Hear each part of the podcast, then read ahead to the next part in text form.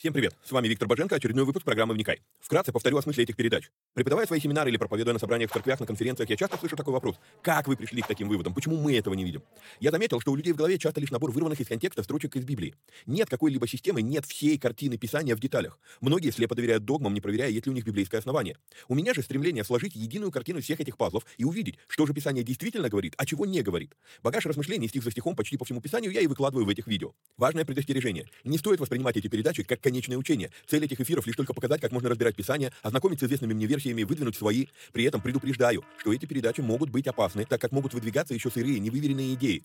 Я дерзаю их озвучивать, потому что хочу, чтобы мы все восстановили навык размышлять, а не тупо верить всему, что мы смогли нагуглить, прочитать, слепо доверять чьим-то мыслям. При этом, пожалуйста, не надо, посмотрев несколько выпусков, кидаться исправлять своих знакомых служителей. Эти передачи для более корректного личного понимания текстов Библии, а не для бунтов в собраниях. Писание действует через внутреннее преобразование, а не через громкие внешние события. В этих эфирах за беспрекословный авторитет принимаются только 66 книг канона Священного Писания. Второканон, Талмуд и прочие апокрифы мы можем рассматривать и часто рассматриваем. Но для меня они лишь мнения, которые имеют право на существование, но не являются глазом с небес. И да, я отдаю себе отчет, что и сами эти передачи тоже по своей сути апокрифичны. Теперь немного технической информации. К сожалению, времена, когда можно было рассчитывать только на Facebook и YouTube, ушли в небытие. Какие-то соцсети запрещают власти, какие-то соцсети сами запрещают нас. YouTube на Западе уже приобрел репутацию видеогулага за навязывание своей повестки и подавление несогласных. И кто знает, что и кто еще надумает запретить нам или запретить нас. Видеогулаг уже дважды уничтожал наши каналы. Поэтому мы ведем много разных средств коммуникации с вами.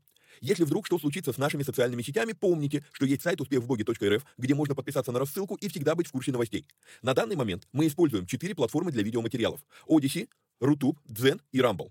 Ну и пока еще используем видео ГУЛАГ. Ссылки на все эти каналы стараемся добавлять под каждое видео. Кстати, может кто не знает, но на видеоплощадках можно ускорить воспроизведение. Мне кажется, что я говорю довольно медленно, поэтому в записи можно смело ставить скорость в полтора раза быстрее. Помогайте нам находить отрывки, достойные того, чтобы выложить их в виде сторис, рилс, шортс, клипов. Если увидели хороший лаконичный отрывок, пишите в канале на телеге. Название видео, где увидели этот сегмент и какая минута. Эти передачи можно также слушать в виде аудиоподкастов. Подписаться на подкасты можно через успехвбоге.рф наклонная черта подкасты. Говорят, хорош тот учитель, после учения которого вопросов стало только больше. Вот я и стараюсь быть хорошим. Если после просмотра передач у вас возник вопрос, вы можете его задать в специальной группе на Телеграм. Попасть в нее тоже можно через канал в Телеге. Кстати, все новости служения помимо сайта тоже публикуются в этом канале. Есть просьба. Социальные сети считают крутыми и начинают продвигать те ролики, которые досмотрели до конца, которые лайкают, комментят и которыми делятся с друзьями. В какой-то мере можно даже сказать, что когда мы делаем эти простые действия с христианскими видеоматериалами, мы помогаем распространению Слова Божьего. Алгоритмы соцсетей начинают рекламировать эти материалы, если видят, что вокруг них много активности. Поэтому, если у вас не убудет, прямо сейчас ставьте пальцы, подписывайтесь на канал, жмите колокольчик, комментируйте, обязательно делитесь ссылкой с друзьями и все такое. Поехали!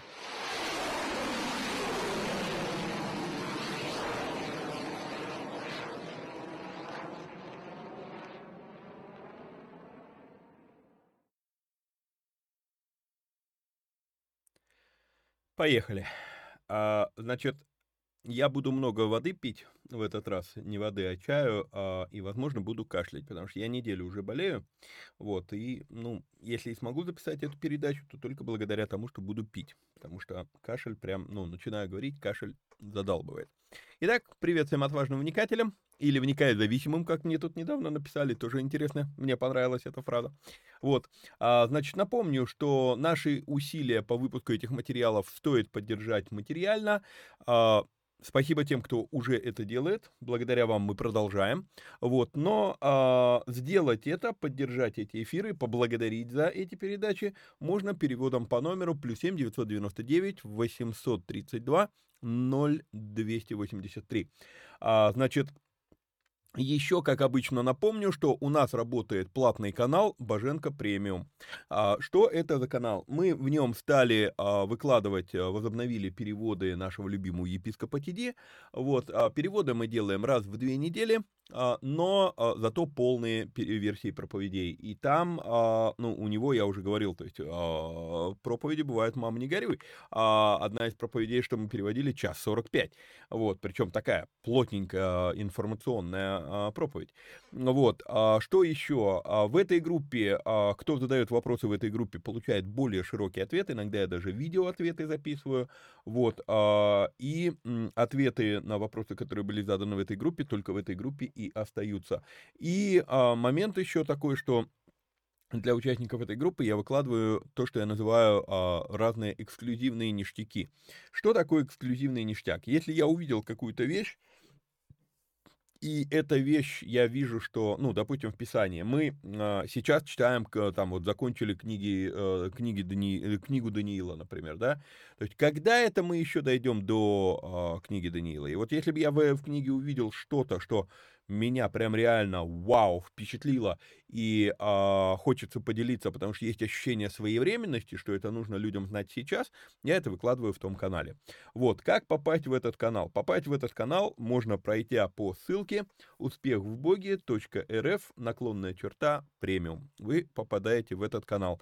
Напомню, что там есть две недели пробных, то есть э, вы можете зайти, подписаться, зарегистрироваться в этот канал, и если вы в течение первых 13 13 дней решите, что вам это не нужно, и выйдете, то с вас ничего не будет списываться. На 14 день с вас э, спишется, и пойдет ежемесячная а, оплата участия в этой группе. Вот, ну, а теперь, собственно, мы можем с вами переходить к, а, к тексту Библии. Мы в книге «Бытие» и разбираем с вами а, историю Ноя. Значит, а, пятая глава, 32 стих, закончились на словах «Ною было 500 лет, и родил Ной Сима, Хама и Иофета». Но мы с вами увидим, что а, есть повод а, усомниться в достоверности этой фразы или в том, как мы ее понимаем. Но это будет чуть позже. Итак, Бытие, 6 глава, 1 стих. «Когда люди начали умножаться на земле и родились у них дочери, тогда сыны Божьи увидели дочерей э, человеческих, что они красивы, и брали их себе в жены, какую кто избрал. И сказал Господь, не вечен духу моему быть пренебрегаемым человеками, потому что они плоть, пусть дни их будут 120 лет». Я вот об этом говорил, начинаю говорить, кашель идет. Вот. А если мы с вами посмотрим просто вот на эти три стиха, то непонятно, откуда берется негативная э, коннотация. Э, когда люди начали умножаться на земле и родились у них дочери, тогда сыны Божьи увидели дочерей человеческих, и что они красивые брали себе в жены, а кто какую избрал. Но это всего лишь исполнение того поручения, которое Бог дал человеку, Адаму, плодитесь и размножайтесь. Не так ли? Ведь должно же быть все нормально. Почему? Откуда берется эта фраза? «Не вечно духу моему быть пренебрегаемым человеками». А, и большинство богословов, большинство толкователей видят во всем, во всем этом отрывке негативную коннотацию. Там, ну, понятно, что вся эта, эта это предисловие к, к новому потопу. Понятно, что здесь что-то негативное, но что негативное? И вот тут вот нам надо с вами разобраться а, и покопать. Потому что а, вообще у меня, вплоть до того, что у меня есть желание а, назвать этот эфир а, пара, пара слов о том, чем брехня отличается от мифологии. А, почему? Ну, потому что вокруг вот этого термина «сыны Божьи» столько мифологии, что это уже близко к брехне. Но все по порядку. Итак, первый, первый стих. «Когда люди начали умножаться на земле и родились у них дочери». Всегда обращаю ваше внимание на а, временные метки. И вот здесь вот стих, это временная метка. Она неопределенная. Мы не знаем, когда. Но надо понять, что глава и стих начинаются с временной метки. Когда люди начали умножаться на земле, вот когда это произошло, Тогда сыны Божьи увидели дочерей человеческих. Окей. Запомните это. Потому что это очень интересно. Вот. А...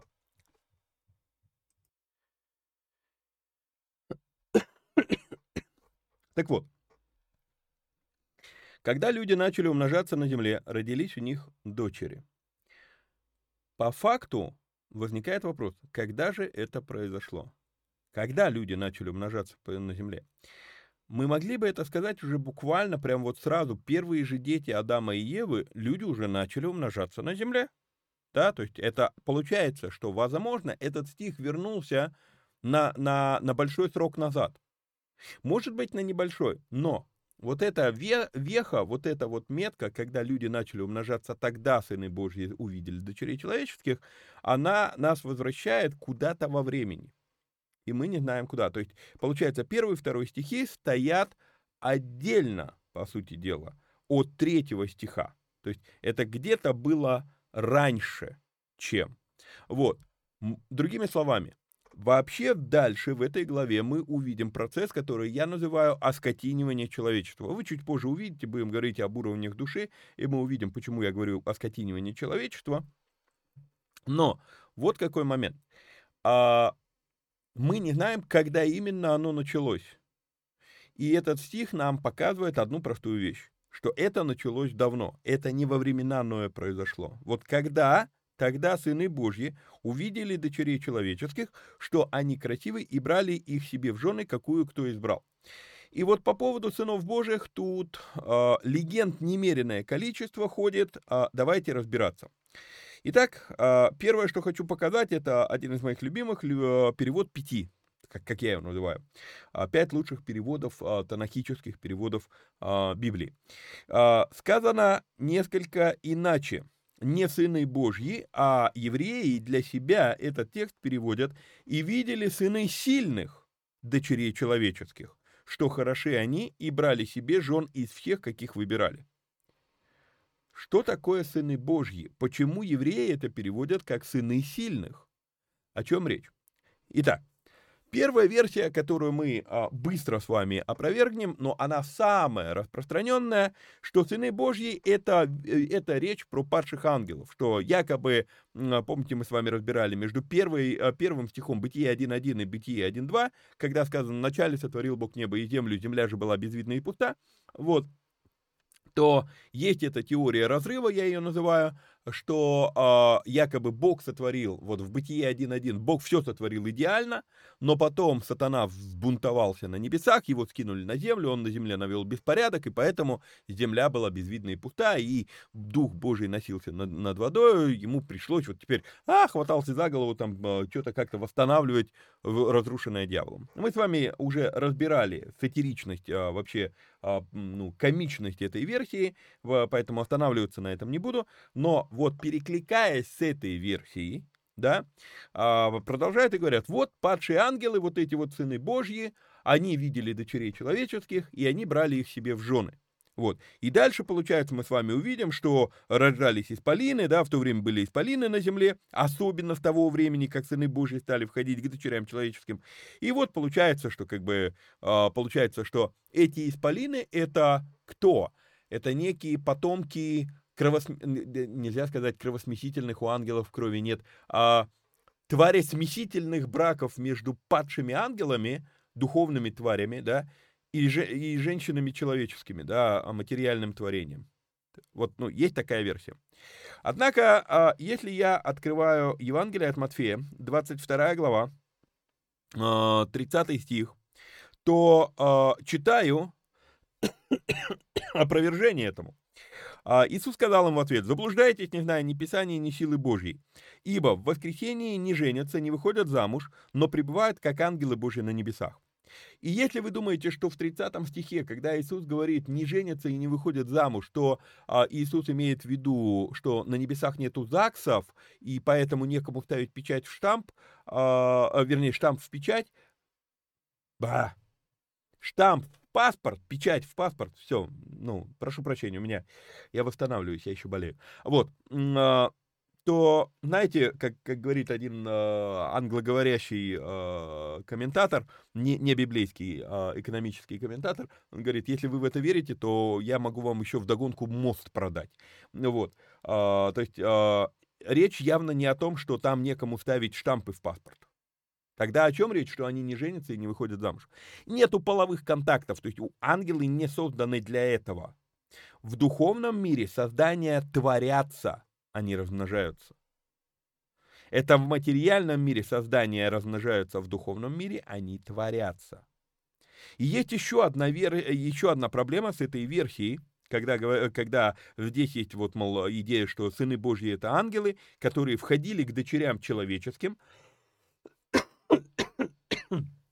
пусть и падшие ангелы, но все-таки ангелы, вот, входили к дочерям человеческим. И версия опять, а, проблема опять кроется в Новом Завете. И проблема заключается вот в чем.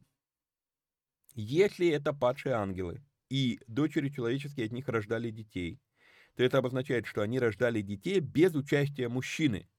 Следовательно, то, что, е, то, что Мария зачала без участия мужчины человека, не уникальное событие, тогда что особого в рождении Иисуса? Опа! То есть вы серьезно хотите сказать, что это ангелы входили к дочерям человеческим? Рушится огромное количество вообще постулатов и основополагающих вещей в Новом Завете, если мы допускаем эту версию. Не стыкуется. Есть другая версия, что сыны Божьи — это потомки Сифа, а дочери человеческие — это потомки Каина. Вспоминаем. Пятая глава, первый стих, мы с вами это разбирали, за одно, за одно повторение мать учения. Вот родословие Адама, когда Бог сотворил человека по подобию Божьему или для, подоб... для уподобления Богу создал его, разбирали это с вами.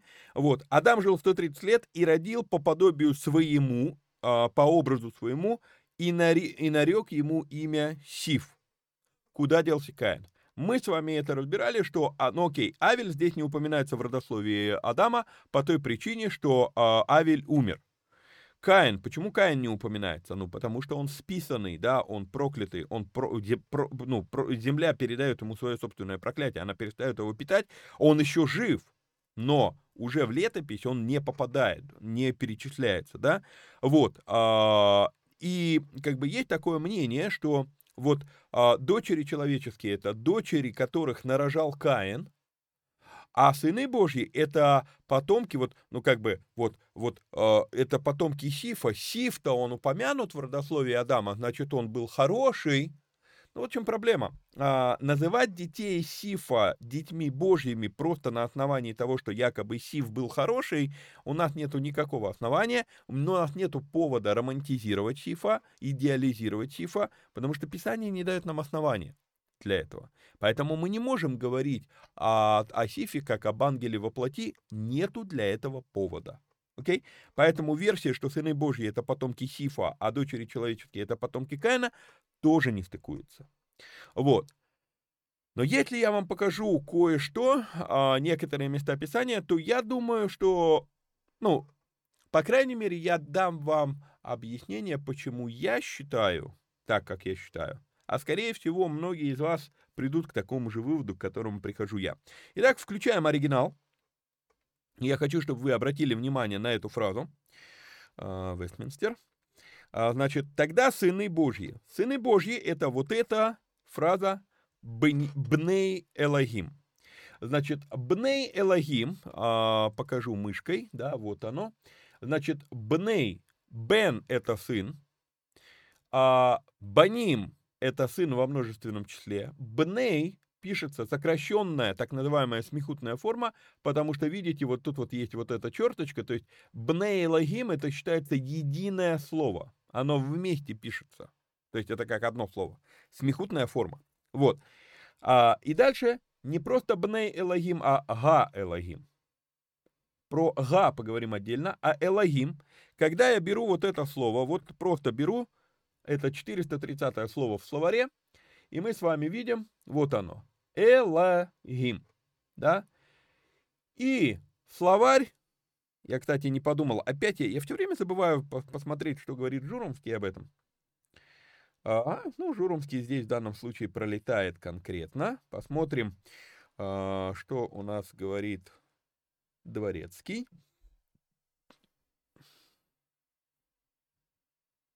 Дворецкий тоже пролетает конкретно. Ну, тогда те из вас, кто знает английский язык, вы увидите, что я пытаюсь вам показать. А, определение слова «элогим». Правители, судьи, божественные, и только потом ангелы и боги, и причем боги во множественном числе, и боги с а, а, маленькой буквы. Он не зря так пишет. Ну, вот этот словарь. Теперь, запомните, что это слово «элогим». Вот так вот оно пишется. Я буду открывать словарную статью, чтобы вы видели, а, что я не фантазирую. Итак, откроем Псалом 81. Шестой стих.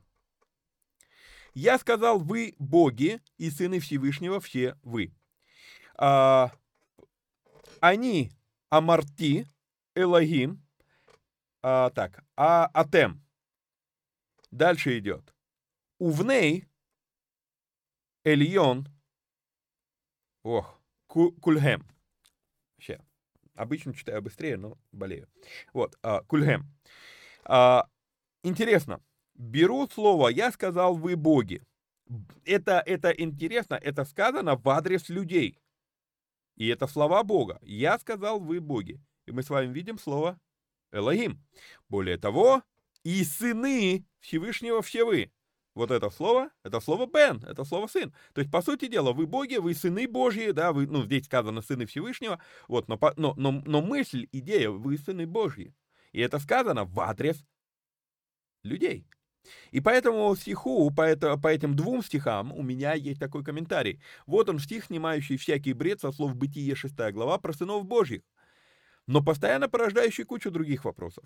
А ведь по сути все просто в этом стихе, если читать со следующим. Читаю два стиха. «Я сказал, вы боги и сыны Всевышнего все вы, но вы умрете как человеки и падете как всякий из князей». Другими словами, о чем речь? Речь о том, что я сказал вам, что вам дана власть, Потому что слово «элогим» — это сложно составное слово. «Эль» — это власть. А, и получается, кто такой Элохи? Эло, Элохай. Нет, Элохай — это тоже смехутная форма. А, короче, Элохе, да, это собравший власть. Элогим — это собравшие власть во множественном числе. Окей? Получается, я сказал, что вы боги, да, вам дана власть. О чем речь? Речь идет о том, что Бытие, 1 глава, 26 стих, сотворим человека, да владычествуют они. То есть человек сотворен, чтобы владычествовать. И в этом плане человек тоже Элогим. Не в том плане, что человек Бог, нет, а в том плане, что вам дана власть. Но только имейте в виду, что вы-то смертны. И так как вы смертны, вы умрете и дадите отчет, что вы с этой властью, которая вам была дана, делали. А Матфея 25 глава, когда господин возвращается и собирает слуг своих для отчета, он требует от них отчета. Перекликается, очень сильно перекликается. Итак, вот этот вот отрывок, он однозначно говорит не про ангелов, он однозначно уже никакого отношения не имеет к потомкам Сифа. Он конкретно здесь, здесь конкретно говорится про людей. Вы, вам дана власть. Вот в этом плане боги с маленькой буквы, вы, вы боги. С маленькой буквы, уточню, чтобы не, чтобы не сказали, что я тут ересь говорю, что человек бог. Нет, а, с маленькой буквы. Следующий отрывок. Исход, 22 глава, 8 стих. А, так, 8 стих. А если не найдется вор, пусть хозяин дома придет пред судей и поклянется, что не протер руки своей на собственность ближнего своего. Не будем сейчас уходить в то, о чем этот стих. Мы просто откроем слово «судей» в словаре. И мы с вами видим то же самое слово «элогим». Вау! То есть, а если, найдется вор, если не найдется вор, то пусть хозяин дома придет перед э, кем? Перед падшим ангелом, что ли, Бне Элогим, когда мы здесь читаем? Или перед, перед детьми Сифа, или, или что, или перед самим Богом. Нет, сказано, что это судьи. Окей? А, то есть мы видим, что, что люди имеют чин судей, и они названы что? Они названы именем Бога? Я вам уже говорил, Элогим – это не имя в том плане, в котором мы сегодня понимаем слово «имя». Это не уникальный маркер личности. Да, вот там Виктор Боженко, ну, наверное, таких людей, там, Виктор Юрьевич Боженко, наверное, такой вот с тремя такими индикаторами один человек. Ну, может быть, нас два в мире, может быть, три, у кого сходится имя, фамилия, отчество, да? Но, понимаете, вот а, что такое, а, ну там, ладно, Боженко это как бы такая, а, тем более, что еще и украинская фамилия, да, окончание на ко. А если взять, допустим, там фамилия, там, ну, Цукерман, да, у, у евреев есть такие фамилии, а, там, Цукерман, Дракер. А, Цукер это сахар, ман это человек, да, то есть, что это? Это человек, торгующий сахаром. Или, или дракер, там, это тот, кто печатает, печатник. То есть, а, понимаете, или, а, или даже взять в русском языке фамилию Иванов. А, это мы сегодня говорим Иванов, а вообще раньше она произносилась Иванов. Почему? Да потому что это была фраза «Иванов сын». Петр Иванов. То есть, ну, сын Ивана. Понимаете? То есть, это это скорее прозвище. И у нас фамилии, сегодня мы к ним так привыкли, что мы уже как бы, ну как бы вот эта фамилия, но на самом-то деле это были когда-то прозвища. И Элохим это тоже прозвище, или это титул. А, и по сути, вот если брать современный аналог слова «элогим», то было бы правильно его переводить просто как «власть имущий» или «власть имущие», множественное число. А, говорил уже, что слово «элога», оно переводится как раз «собравший в своих руках силу» или «власть». Окей? Вот, то есть это очень любопытно. Судьи, а, тоже слово «элогим». Второзаконие, 41 глава, а, ой, прошу прощения, 14 глава, 1 стих. «Вы сыны Господа Бога вашего». И написано, ну, я читаю в оригинале, «Баньим атем ладонай элохейхем». Элохейхем. Элохейхем – это, опять же, смехутная форма Бога вашего, то есть здесь идет, я беру это слово э, Бога, это опять 430 слово, это что? Это слово Элохим. Посмотрите, вот оно. Вы сыны Бога вашего, Господа Бога вашего. То есть уберите слово э, ладонай, да, э, или лаяхва, э, как, ну, правильно было бы это прочесть. Уберите это слово, и что получается? Вы сыны Бога вашего. Не делайте нарезов и не выстригайте волос над глазами вашими по умершим. Это сказано к падшим ангелам, что ли? Поруч... Моисей дает заповедь падшим ангелам. О, круто. Или потомкам Сифа? Или здесь просто обращение к людям. «Ибо ты народ святой у Господа Бога твоего, и тебя избрал Господь», и так далее, и так далее. Окей? То есть, еще раз, надо понять одну очень простую вещь, что слово, ну, фраза «сыны Божьи» она очень-очень часто встречается в Библии, в Ветхом Завете. Книга Осии, первая глава, 9-10 стих. Ну, ладно, а, а, но, 10 нас интересует, но будет число сынов Израилевых, речь конкретно про людей, но будет сыно, э, число сынов Израилевых, как песок морской, которого нельзя ни измерить, ни исчислить. И там, где говорили им «вы не мой народ», будут говорить им «вы сыны Бога живого» сыны Божьи. А, прошу прощения, все-таки. А. Вот. То есть, о чем речь?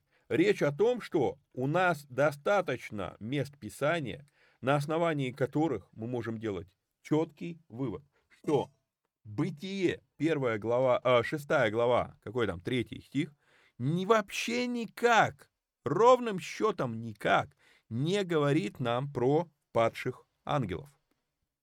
Речь, вторая, глава, второй стих. Речь идет просто про людей. Поэтому читаю комментарий свой.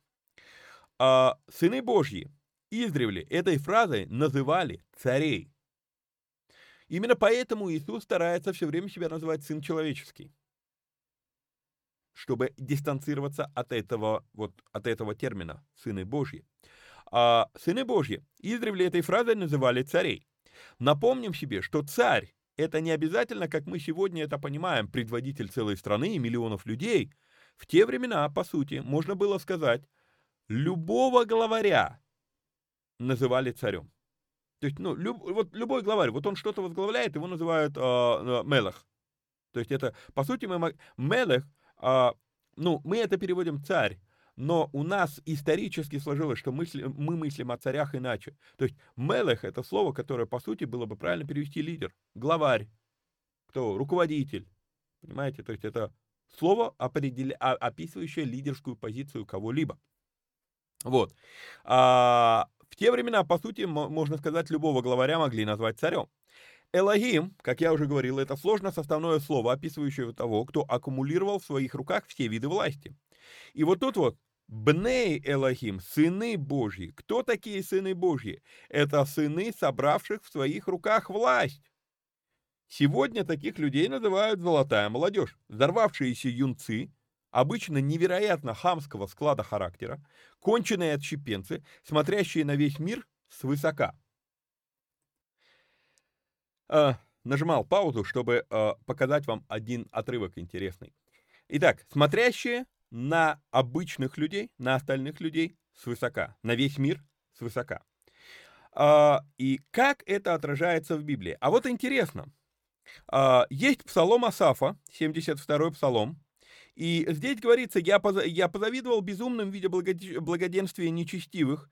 И интересно дальше, интересная мысль. Мы это разбираем как раз в семинаре «Работа по-библейски». Тут у вас будут высвечиваться объявления, что скоро этот семинар будет в Волгограде. Можно, а, можно регистрироваться, можно записываться. Смотрите, и именно этот отрывок я разбираю. Что, в чем прелесть работы Здесь Асаф это пишет. «Я позавидовал безумным виде благоденствия нечестивых». Благоденствие, и у них все хорошо, но почему-то они нечестивые. «Ибо», то есть пояснение, «ибо нет им страданий до смерти их, и крепкие силы их. На работе человеческой нет их, и с людьми, э, с прочими людьми не подвергаются ударам, и здесь использовано интересное слово. От того гордость, как ожерелье, обложила их, и дерзость, как наряд, одевает их. Выкатились от жира глаза, их бродят помыслы в сердце, над всем издеваются, злобно разглашают клевету, говорят свысока, поднимают к небесам уста свои, и язык их расхаживает по земле. А я это к чему показываю? Я это показываю к тому, что вот это Бней Элогим, вот оно описано состояние людей, которые, а, кто такие, а почему, почему у нас термин «золотая молодежь», ну, он звучит красиво, но он всегда имеет негативную коннотацию. Потому что это те дети, те люди, получивших власть отцов, которые поддались вот этому обольстительному мнению, ну вот нам пришлось чего-то добиваться, пусть дети поживут. И они дают своим детям все готовое. И когда они начинают давать детям все готовое, а мы с вами только что читали, на работе с простыми людьми нет их, от того гордость, как ожерелье, одевает их. Понимаете? То есть вот, вот это высокомерное, вот это возвыш... вот как не возвы... возвышенное, это неправильный термин, а надменное отношение ко всему миру, это следствие того, что эти люди палец о палец не ударили, чтобы заработать то, что они имеют. И когда у них много чего, вот, ну, родители имеют власть, то они надменно относятся ко всем остальным. И отсюда, и вот отсюда и идет вот это. Видели дочерей человеческих, что они красивые, и брали себе в жены, какую кто избрал. То есть что получается? Да мне плевать, что ты думаешь. Хочешь ты со мной идти или не хочешь, ты будешь моя, потому что ты знаешь, кто у меня папа. Вот это вот, вот она, золотая молодежь, обрубите мне мизинцы, я в косяк не прохожу. А, то есть здесь смысл вообще никаких ни ангелов падших, никаких там ни, ни, ни потомков Сифа. Здесь речь идет о том, что расслоение общества на власть поимевших и на всех остальных, оно уже вот здесь вот наблюдается, и оно уже дошло до того, что... Теперь читаю дальше свой комментарий. А, Дочери человеческие для них, для этой золотой молодежи, просто объекты удовлетворения похотей. Вопрос ее мнения никто не спрашивает. Я, ты мне нравишься, я тебя хочу, значит, ты обязана быть моей. При этом в таких отношениях мне как-то жутко трудно ожидать, что дети вырастут сколь-нибудь лучше, чем свои отцы. Скорее всего, еще хуже вырастут их дети. А, в итоге, через несколько поколений у хамов вырастают потомки твари, Именно это мы чуть ниже и услышим от Бога. Вот это твари, я говорю не зря. Это не обзывательство. Мы увидим, да, в другой форме, мы увидим, это будет сказано иным словом, но именно в этом смысле. Для меня все просто в этом стихе, во втором стихе, все просто. Упыри из власть поимевших, а таких в, ми в миру, по всему миру сегодня, как грязи, мы их называем «золотая молодежь», и термин звучит красиво, но смысл у него резко негативный. Однако такие есть по всему миру, это не только в русском языке. Я встречался с такими в Австралии, я встречался с такими в США очень много, я встречался с такими в Индии, я встречался с такими в Мексике. И это не все страны, где я бывал, но это те страны, где я помню, как я столкнулся с такими вот обрубите мне мизинцы, я, я в косяк не прохожу, да? Вот, пальцы веером, зубы шифером. А, Так вот, о чем говорит второй стих 6 главы? «Сыны власть поимевших надмевались над девчонками, и потому порождения их были еще хуже, чем их отцы. Как мы позже увидим, они хуже не тем, что они гиганты. Мы себе вдолбили, что исполины обозначает гиганты. Увидим еще сегодня с вами, что это не об этом речь. Вот. А, они морально и социально изверги. Вот и все, о чем речь в этом отрывке. И еще одно подтверждение Это то, что я обещал вам показать. Подтверждение этой мысли я вижу в том, что, ну, это надо знать иврит, чтобы понять. Бней га элагим. Га это, это а, сейчас покажу мышкой, а, вот эта вот буква, вот, вот, вот это вот, га. То есть вообще пишется Элагим. Просто Элагим. И если бы это было Элогим, у меня был бы шанс думать, что это имя, да, если говорить это имя Божье, да, то тогда сыны Божьи. Но Га Элогим. Га – это определенный артикль. А, кто не знает там языков, в которых есть артикли, вам трудно это объяснить, но есть такое понятие, там в английском, допустим, есть а, понятие определенный артикль, а в иврите тоже оно есть. И вот это вот «га» в иврите это определенный артикль. Артикль никогда не ставится перед именем, артикль ставится перед определением. То есть э, леденцы. И когда я говорю, допустим, э, что мне надо купить леденцы, это могут быть любые леденцы. Но у меня сейчас только холст здесь, да, ну, то есть горло пытаюсь хоть как-то реабилитировать, да. Вот. Но э, леденцы же бывают разные. И поэтому, когда мне надо указать конкретно, я, я скажу на русском языке, я скажу те самые леденцы. Вот те самые на английском и на иврите заменяется определенным артиклем. Если мы говорили там, а, допустим, жена едет а, куда-то в магазин, я говорю, привези мне леденцы. И она говорит, какие? И я скажу, ага, леденцы, да, ну там, используя определенный артикль иврита. А те самые, какие те самые? Ну, она знает, что я, в связи с тем, что я стараюсь мало есть сахара, да, то я ем, ну, если леденцы, то это только вот, вот, ну, которые для горла. Вот. И вот это вот а, определенный артикль, то есть это, а, это еще один индикатор того, что здесь про Бога вообще слова нет. И вот это тот стих, в котором действительно можно принять претензию многих а, людей, которые говорят, вот, мол, синодальный перевод, невер... ну, недостоверный перевод. Это один из стихов, в котором я соглашусь с этим. Таких стихов на самом деле мало, и я по-прежнему считаю синодальный перевод самым качественным. По сравнению с современными, это самый качественный перевод. Современный это вообще просто жесть какая-то. Вот. А, но по второму стиху закончили. Идем дальше. Третий стих. «И сказал Господь, не вечно духу моему быть пренебрегаемым человеками, потому что они плоть, пусть будут дни их в 120 лет».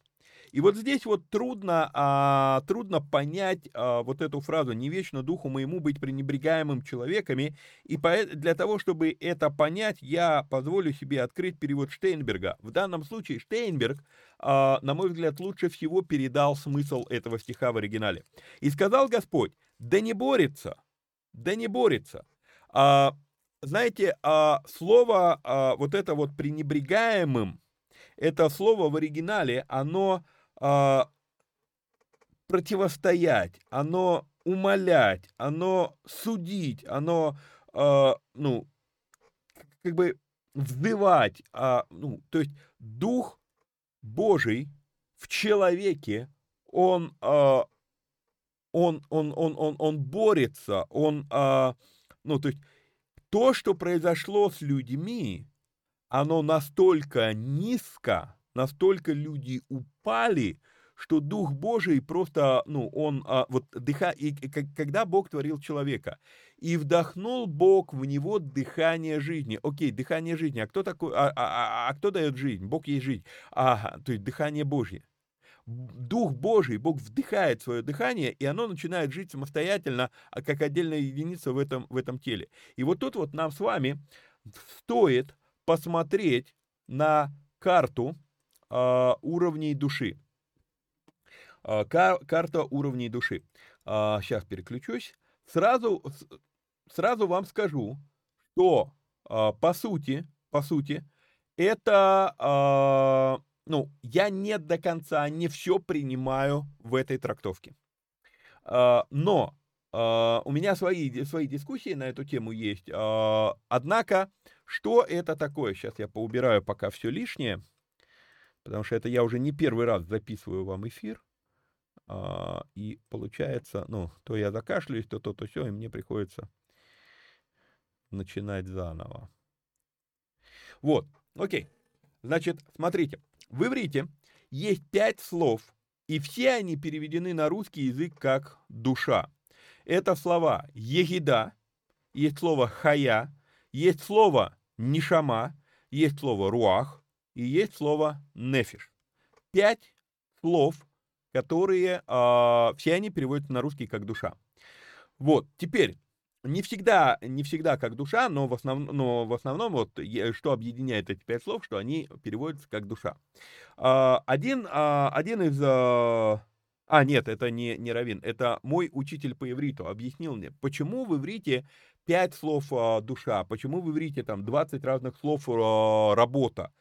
Он говорит, как лингвист, он изучал эту тему, и он говорит, что заметил, что в каком народе что важнее, вот в какой культуре что, что, что важнее, то и имеет больш, наибольшее количество а, аналогов. А, нет. Да, да, это он мне объяснял. Короче, я не помню сейчас, у кого я это услышал. Прошу прощения. Вот. А, но, а, да, это все-таки учитель по ивриту, по-моему, сказал мне. Вот, он говорит, что у эвенков для слова «снег» 30 разных слов. Сколько у нас в русском языке слов для, э, для, для снега? Ну, у нас есть лед, лед это другое. У нас есть крупка, и у нас есть снег. И все. Снегопад это всего лишь производная. Снежинка, но это одна единица снега. Но у нас слово снег, ну, снег и крупка. Все. Что у нас еще есть? У эвенки различают 30 разных видов снега. И мне учитель как раз вот он говорит, ну, понимаешь, то есть они в этом постоянно живут, и они различают это. И поэтому у них столько слов. А, в русском языке для выпивки много слов. Выпить, бухнуть, на, нажраться, надраться, там, ну, да, я, я уже как бы давно с этим не это самое, поэтому могу забыть эти слова, но, но, но слов очень много. А душа у нас слово одно. Так вот, вы иврите, в иврите пять слов. И, наверное, потому что э, сама еврейская культура в том ее изначальном виде должна была как-то фокусироваться на понимании души человека. Окей? Вот. И они, при, они а, показывают это, они говорят, это пять уровней души. Самый низменный уровень души – это уровень душа животное. А, самый низменный уровень, то есть это то, что соединяет, на, ну, как бы дает нашей плоти жизнь, дает нашей плоти движни, двигаться. Окей? Вот. А дальше идет душа, которая называется руах, и это дух человека. Мы, мы сейчас поговорим, я сейчас покажу некоторую аналогию, как, как нам всем понять, что это, чем эти уровни отличаются. Вот. Дальше, еще выше, ближе к Богу, идет уровень души, называемый нишама, или дыхание Божье. Бог вдохнул, и когда говорится, и вдохнул Бог дыхание жизни в человека, то, то там использовано, и вдохнул Бог а, в, в, в, в, в ипетах, по-моему, там использовано слово, а, нишама да, то есть э, вдохнул не, вот нишама, и у нас переведено это как дыхание жизни. Вот, э, это нишама, это, это уровень, который эм, высший. И в иудаизме говорится, вот эти три уровня души, нишама, руах, нефиш, это те уровни души, которые находятся внутри тела человека. Интересно. Я бы не стал вам этого показывать, если бы я не увидел, как это перекликается с нашим учением, просто мы говорим немножечко другими терминами. Дальше они говорят, есть еще уровень души хая, который большинство людей потеряли. Это уровень является связующим звеном между человеком и Богом. И уровень егида, это, э, так, не то сдвинул, э, уровень егида, это уровень, как они говорят про матерь всех душ, или, по сути дела, мы бы сказали «сам Господь Бог». А, окей. Теперь интересно. А, действительно, Бог знал каждого из нас еще до сотворения, то есть есть вот, вот этот термин про матери или про отец, мы можем сказать, всех душ. А, это, ну, не вызывает дикости никакой, то есть, окей, перекликается, где-то где намеки на это мы видим. Хорошо. Что такое хая? А если хая является связующим звеном между егида и человеком, то что является связующим звеном между Богом и человеком в Новом Завете? Действие Духа Святого. А, как интересно. И действительно, грешный человек не имеет действия Духа Святого. А вот дальше, дальше мне надо будет прочитать прям вам комментарий, а, я нашел, а, я, я не знаю, как объяснить это сестрам, которые не разбираются в автомеханике, есть сестры, которые разбираются в автомеханике, они поймут. А, но братьям, большинству братьям будет понятно на примере автомобиля. Вот, поэтому я просто зачитаю вам вот аналогию, которую я а, придумал. Значит, руах, вот он, вот оно это слово, руах. По сути, именно руах на самом деле и есть воля человека. Это как рычаг в коробке передач, который выбирает, в какую сторону будет ехать автомобиль, вперед или назад. При этом надо понимать, что двигатель всегда вращается в одну сторону. Когда ты переключаешь, включаешь заднюю передачу на двигателе, ну, на машине, а, это не обозначает, что двигатель стал вращаться в другую сторону. Двигатель как вращался, вот, допустим, по часовой, я не знаю, там, в какую сторону он вращается, да, вот, но если он вращался по часовой, ты, ты, и ты ехал вперед. Когда ты едешь назад, двигатель вращается в ту же самую сторону, он не меняет направление движения. Это, эта коробка передач переключилась таким образом, что теперь динамика вращения по часовой начинает вращать колеса в другую сторону. То есть это решает коробка передач. Руах в нашем случае. Воля человека решает, я буду двигаться вперед или назад. И с какой скоростью я буду двигаться. Итак, двигатель всегда вращается в одну сторону. Бог, внешние уровни души, егида, хая, они всегда будут влечь человека только в одну сторону, обратно к духовности. Но у человека есть свобода выбора, или воля мы это называем. Okay? Свобода выбора – это воля человека. И я уверен, что это и есть тот самый руах, дух человека. Okay? Вот. Поэтому человек может включать заднюю передачу, может выбирать скорость движения вперед, с какой скоростью он хочет двигаться. В коробке пере... коробке передачи автомобиля задняя передача довольно нетривиальная задача, потому что движущая сила по-прежнему вращается вперед, к Богу, да, но мы переключаем, и вдруг машина едет назад, в сторону души животной. Вот. Используя эту метафору, мы бы сказали, что инженер, кто разработал это авто, инженер, вот я вам его сейчас показываю, это егида, это верхний уровень. Егида. Дальше. А, дорожная сеть, ну, то есть дороги, по которым машина передвигается. Это мы могли бы сказать, что это будет у нас хая, да, то есть есть некоторые рамки, а, куда двигаться. И да, есть люди, которые умудряются гонять машины по бездорожью. Я один из них, последний километр от э, до моего дома, э, мне приходится ехать по бездорожью. К нам дорогу, ну, отсыпали, но не проложили. Вот. Дальше. Тогда получается, двигатель это будет не шама, дыхание Божье, двигатель, он всегда старается вести человека вперед. Вот коробка передач это тот самый руах, то, что я вам говорил. Вот. И, наконец, бензин, движущая сила, будет душа, нефиш, душа животное. Бензин, а, понимаете, ведь вот бензину а, это, это, то, что, это то, что дает энергию. Дает энергию, по сути дела, двигателю, не шама. Каким образом? А, понимаете, двигателю не нужна энергия, если не нужно двигать весь автомобиль. Автомобиль в нашем случае, колеса, я это дальше скажу вам, колеса это наша плоть. Но весь автомобиль, э, двигателю нужна энергия для того, чтобы сдвинуть плоть с места. Понимаете? То есть вот некая такая, может быть, сложная э, метафора, но другой я пока не придумал. Итак, внимание, вопрос. А, а, пишу дальше. Благодаря всему этому автомобиль может двигаться. Двигаться вперед, двигаться назад, двигаться с разной скоростью. И, внимание, вопрос. От чего зависит скорость или направление движения? От коробки передач. Вот оно, руах, дух человека. Теперь дальше. А, в нашем случае, в какую бы сторону не двигался автомобиль, движущая сила всегда идет, и я не приготовил эту стрелку. Сейчас попробую быстренько сообразить. Где у нас стрелки? А, не так. Не так, не так, не так, не так.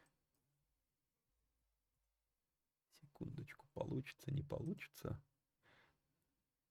Слишком большая. вот не подумал, не продумал до конца всю эту иллюстрацию. Прошу прощения. Значит, смотрите, это у нас будет тогда 275, по-моему, да? Ну, ладно, напутал. Окей, то есть движение всегда идет сверху вниз. От нишама, да, то есть если мы берем двигатель, от двигателя энергия передается колесам. В какую бы сторону автомобиль не ехал, вперед он едет или назад, и с какой бы скоростью он не ехал, всегда движение идет сверху вниз. То есть движение как таковое идет от двигателя к колесам. Энергия от двигателя к колесам. От нишама к басару, плоть, вниз. Теперь смотрите еще интересный момент. А, есть моменты, когда мы пытаемся стартануть двигатель. Мы включаем руах, мы включаем передачу и начинаем автомобиль толкать. И кто-то выжимает сцепление, кто сидит за рулем, да, и пытается, то есть, когда набрали достаточное вращение колес, ты отпускаешь э, сцепление, что, может быть, получится двигатель столкнуть. Или делается это на тросе, да, с толкача э, заводить автомобиль. Многие это делают, я тоже это делал, и, наверное, придется еще делать. Но когда я читал инструкцию к своему автомобилю, да, я настолько странный человек, я когда купил автомобиль, я купил автомобиль новый в э, салоне, ну, это было еще в седьмом, в седьмом году, вот, я покупал автомобиль в салоне, и к нему шла вот такая инструкция. Я эту инструкцию прочитал, и я обратил внимание, что там написано, что запрещается запускать двигатель с толкача, потому что можно навредить, ну, там, множеству разных механизмов внутри автомобиля. То есть, в принципе, так не должно быть, так не работает. И, и сам факт, что нам пришлось это делать, обозначает, что у нас проблема с двигателем что что-то не заводится. Либо у нас там бензин, ну, если бензин э, кончился, то какой смысл заводиться, да? А, то есть, ну, с толкача не заведешься. То есть, что-то произошло с Нишама, что люди пытаются завести. То есть, это будет вот как раз вот это вот будет, когда мы, мы пытаемся, э, ну, стрелка вверх, да? То есть, мы пытаемся от плоти типа двинуться к душе. Это невозможно. Окей? Это невозможно. Итак, Хотя многие это делают, на современных авто это может привести к порче многих механизмов. А, запуск, я имею в виду автомобиля с толкача. Для нашей темы этого достаточно, чтобы понять, плотью душу не запустишь работать как положено. Все-таки движущая сила должна быть от двигателя к колесам, а не наоборот. Ой, ну, короче, у меня стрелка, ладно, не буду заново ее делать, вы поняли, да, то есть вот от нишама, от нишама, от дыхания Божьего должно быть движение к плоти. А что мы с вами видим, что мы с вами видим вот в этом отрывке? А Бог говорит, да не борется дух мой в человеке долго, так как они плоть, они плоть, все, они на том уровне, вот беру вот эту рамочку, вот, все. То есть у них нишама потеряна, руах при этом перестает функционировать, и он брыкается, а люди, люди живут чисто вот, может быть, дай бог, может быть, вот на этом чисто уровне есть нефиш и есть басар, все. То есть они окончательно стали скотиной. Оскотинились. Именно этот термин я и использую. И любопытно, что когда мы э, задумываемся об этом, ну что это за, что это за, за ерунда такая, да? Я сейчас хочу, э, секундочку, найти один стих. И вы увидите, что на самом деле есть такая история. Э, так, так, так, так, так.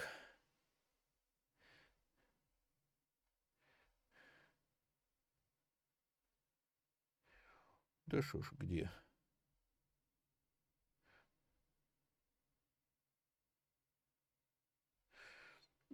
Хотел найти, так быстро не нахожу. А, ладно, думаю, помните эту историю. Это история про Навуходоносора.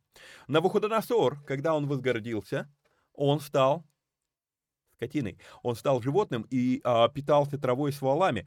А, именно на основании, наверное, этого примера и на основании вот раскладки вот этой вот пяти уровней души а, и басар, плоть, а, в иудейском богословии они конкретно учат о том, что это не обезьяна, а, не человек произошел от обезьяны, а обезьяна произошла от человека. Бог сотворил человека, но когда человек теряет, а, теряет нишама, когда человек ну, а, не занимается своей душой, то он становится скотиной. И вы меня извините, но если посмотреть на повестку дня либерастов, ну, понимаете, а, я иногда задумываюсь, я смотрю, понимаю, что, а, кстати, это у нас есть в Писании, это есть в Писании, римлянам, первая глава, 26 а, должно быть стих, да, с 26 стиха, как они не озаботились иметь Бога в разуме, мы увидим вам, с вами эти слова чуть, чуть ниже, да? Они заменили истину Божью ложь, ложью, поклонялись и служили твари вместо Творца, который благословен во веки. Аминь. Потому предал их Бог постыдным страстям. Женщины их заменили естественное употребление противоестественным. Подобные мужчины, оставив естественное употребление женского пола, разжигались похотью друг на друга. Мужчины на мужчинах, делая срам и получая в самих себе должное возмездие за свое заблуждение. И как они не озаботились иметь Бога в разуме, то предал их Бог превратно приятному уму делать потребство. Бог забирает. Он говорит, окей, не вечно духу моему бороться в человеке. Вы решили двигаться просто на уровне басар, вы решили быть просто конкретно плотью, просто мясом. Я это называю членоносцы, да, то есть вот а, вечная, вот, ну, понимаете, когда смотришь вот на эту ЛГБТ, ЛГБТшную повестку дня, вся жизнь вращается только вокруг того, куда присунуть член это плоть.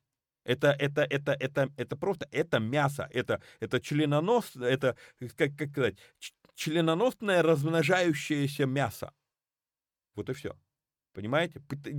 Оно даже размножаться-то не может в данном случае. А вот, а, и дальше он говорит, так что Бог предал их превратному уму делать непотребство, так что они исполнены всякой неправды, блуда, лукавства, корыстолюбия, злобы, исполнены зависти, убийства, распри, распри, э, обмана, злонравия, злоречивы, клеветники, богоненавистники, обидчики, самохвалы, горды, изобретательные на зло, непослушны родителям, безрассудны, вероломны, нелюбовны, не непри, непримиримы, немилостивы. Они знают праведный суд Божий, что делающие так, э, такие дела достойны смерти, однако не только их делают, но и делающих их одобряют. А у меня такое ощущение, что я только что зачитал вообще портрет э, Гейропы. И я на данном этапе ничего больше не скажу. Если кому будет интересно, ну, из премиального канала, вам я могу рассказать, как это связано с современными событиями. Всем я этого рассказывать не буду. А, Потому что как бы я не пытался а, эту тему сделать нейтральной от, от нынешних событий, которые происходят сейчас, а, вы подумаете, что я говорю про то. Нет, я про то не говорю. О, окей, возвращаемся в бытие. Значит, мы прочитали, «И сказал Господь, не вечну духу моему быть пренебрегаемым человеками, потому что они плоть, пусть дни их будут 120 лет». Угу. Пусть дни их будут 120 лет здесь идет некоторое ограничение. И про это ограничение мы с вами поговорим несколько позже. Уже, судя по времени, сколько у меня ушло на первые три стиха, уже не сегодня. Ну, тогда разберем еще четвертый стих и э, будем на сегодня заканчивать. Четвертый стих. «В то время на земле были исполины, Особенно же с того времени, как сыны Божьи стали входить к дочерям человеческим, и они стали рождать им, это сильные и издревле славные люди. Четвертый стих тоже потребует много внимания от нас, но хочу подметить, не знаю, как вы, но я до некоторых пор вообще не обращал внимания на то, что здесь есть фраза э, «особенно с того времени». Фраза «особенно же с того времени, как сыны Божьи стали входить к дочерям человеческим» обозначает, что исполины появились и раньше, до того. То есть, когда мы с вами смотрели первый стих, и мы разбирали, и мы смотрели, что это временная метка, а, по, ну, сама эта фраза, что люди начали умножаться на земле и родились у них дочери, она может идти чуть ли прям не к Адаму и Еве, потому что первый же их потомок это уже умножение людей, то есть все у них рождаются, и у Адама и Евы были дочери, а, поэтому как бы, ну, а, может быть с той поры. Но четвертый стих, четвертый стих, он нам показывает, что был некоторый временной зазор. То есть а, вот эти вот, извините меня, моральные уроды, они а, появлялись уже тогда. Мы сейчас поговорим с вами про это слово а, исполина, и вы увидите, почему я использую такие обороты. Вот. А, они появлялись до того, как сыны Божьи входили к дочерям человеческим. А по факту сыны власть имевших и здесь вообще абсолютно неверно будет вот это вот сыны Божьи, сыны Божьи. А вот я говорю, то есть, да, здесь у меня прям мощная претензия к синодальному переводу. Нету здесь основания говорить сыны Божьи. Здесь, кстати, у Штейнберга такой же, такой же оборот. Вот. Но когда я смотрю перевод пяти, то здесь говорится, что сыны сильных или власть имущих. Да? То есть, а, получается, что вот, ну, морально деградировавшие люди, они были, в то время были на земле исполины, вот это слово нефилим, мы поговорим сейчас про него, вот, нефил, нефилим это множественная форма, нефил, вот, а они появлялись, в принципе, и до этого. Но когда вот эта золотая молодежь стала надмеваться над а, простыми смертными, да, над э, дочерями просто человеческими, то, ста, то особенно в это время стали появляться исполины. А особенно в это время стали появляться нефилы, ну вот, нефилимы. А, это первый момент. То есть вот это особенно же с того времени, вот эта фраза радикально меняет смысл. И опять же, эта фраза, кстати, является четким индикатором того, что не, это не про, не про падших ангелов. Исполины появлялись до них, и когда они еще стали входить к дочерям человеческим, то этих исполинов стало больше. Увидьте это. Это очень важный нюанс. Это уже в, следующей, а, в следующем эфире, в следующей передаче будем а, разбирать это. Но что означает слово «исполины»? Стоит вспомнить, что иврит был потерянным языком, и он восстанавливался уже по греческим переводам. А как восстанавливались значения слов? Смотрелось, где и как где и как часто это слово употребляется, и из контекста пытались определить смысл того или иного слова. Так вот, очень интересно, что слово «нефил» во всей Библии встречается всего три раза в двух стихах. Еще раз, три раза мы видим слово «нефил» в Библии. Всего в двух стихах. Достаточно ли этого для того, чтобы сделать вывод, что это именно великаны? Нет, недостаточно. Когда я открываю слово «исполин», один из переводов этого, этого слова это так, э, здесь у нас идет giants, гиганты, да, классический, ну то есть, э, что нам скажет strong? Меня техника тормозит. Вот, strong интересно говорит. А слово feller это драчун. Слово були Були а у нас а, в русский язык это слово так и пришло. У нас появился недавно этот термин в русском языке буллинг. Что такое буллинг? Это когда толпа травит кого-то, кто слабее. Да? Начинают там а, избивать, там, допустим, в школе, школ, в школе такие вещи бывают. Или когда а, сейчас это, вот эта самая золотая молодежь, зажиравшаяся, взорвавшаяся, да, они уже, ну, они тра- начинают троллить, начинают булить учителей Хотя нет, наверное, вру. Когда я учился в школе, то же самое было. Бы, были банды, которые тоже издевались над учителями. Но тогда на, над ними была, была детская комната милиции, и они этого все-таки хоть как-то, но боялись. Поэтому немножко держали себя в руках. Что сейчас творится в школах с учителями, это просто капец какой-то. Вот. И третий перевод этого слова, покажу вам, покажу а, прям пальцем. Да, вот оно, вот оно. Фе, ну, мы, мышкой. Феллер, это драчун. Були — это вот этот самый буллинг, да, и тиран. Перевод этого слова — это тираны. Не, не, не, не обязательно, не факт, что гиганты. И дальше, смотрите, King James Version, английский перевод, переводит это слово как гигант. Но если смотреть конкретно словарную статью, Strong's Properly, это будет драчун, бу, були или тиран. То есть исполины имеется в виду не размер тела. И вы скажете, ну, в следующий раз слово нефилим, оно используется по поводу Голиафа. Да, используется, но вот в чем дело. А, во-первых, если мы, если мы поймем очень интересную вещь, у людей, у людей не клеится, они говорят, ну как же так, все в Ноевом потопе потонули, почему, как, что общего между нефилимом, который был до Ноевого потопа, и э, Голиафом, который из рода Исполинов? Дело в том, что если мы с вами посмотрим, да и сегодня есть исполины. Для многих людей я исполин, во мне метр девяносто два. Есть, есть люди, которую я как-то даже фотографировался, не приготовил фотографию, можно было эту фотографию показать. Я летел на самолете с, э, со спортивной командой, и когда я выходил из самолета, я думал, что я в лесу, потому что вот идут, а они выше меня. Я метр девяносто два, а я на них вот так вот э, голову поднимаю, понимаете? Но, ну, то есть великорослые люди были и есть всегда. Причем тут падшие ангелы?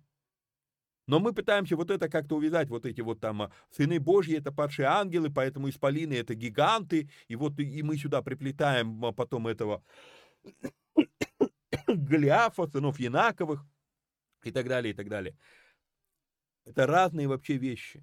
И исполины это не великаны мы каким-то образом взяли, и вот тут вот э, проявляется очень сильный индикатор как раз того, насколько западное богословие, оно, стало, оно повлияло на нас. В Кинг Джеймсе это перевели как гиганты, и теперь мы, все остальные, мы берем, а, ну да, ну это гиганты. Почему? А потому что все, кто приезжал нас обучать богословию, они все приезжают с англоговорящих стран. То есть для них Кинг Джеймс это стандарт, от которого отталкиваются все остальные переводы. Как у нас как бы не кричали новые переводы, а, что они самостоятельно что-то делают, а все равно они очень много слезали все равно с синодального перевода. Вот, это то, что тоже нужно понимать. Итак, закончим по четвертому стиху. А, итак, слово, слово а, «нефил» Это слово не обязательно великан, это слово еще и тиран, изверг или буллер. И в танахическом переводе стих заканчивается тоже интересно. А, Исполины были на земле в те дни, также и после того, как входили сыны, э, сыны сильных к дочерям человеческим, те рождали им. Это богатыри, то есть они люди крепкие, да, что извечно мужи именитые. И вот понятие мужи именитые – в определенной мере и уточняет нам, в чем смысл слова «славные» в синодальном переводе «издревле славные люди». Славные не в том, что они, ой, он такой славный, хороший, да, прекрасный человек. Нет, славные в смысле именитые, они из знаменитых, золотые отщепенцы. Все, я уже дальше. Прошу прощения пора заканчивать глаголить, потому что все, у меня горло уже не от, отказывается работать. Итак, значит, а, будем заканчивать все равно уже второй час эфира. Вот будем заканчивать. Значит, а, мы с вами прошли всего четыре стиха. Вот, не в первый раз нам а, жевать долго эти главы. Получается, наверное, Посмотрим, буду я делать следующий эфир белым или я продолжу здесь а, в Бытии 2.0. Вот, во всяком случае, на сегодня заканчиваем. Напоминаю, что надо подписаться, лайкнуть, прокомментировать, поделиться а, ссылкой с друзьями. Ну и также напоминаю, что будет очень хорошо, если вы поддержите эти эфиры материально. Все, до следующих встреч. Вникайте самостоятельно. Всех вам благ и благословений. Пока-пока.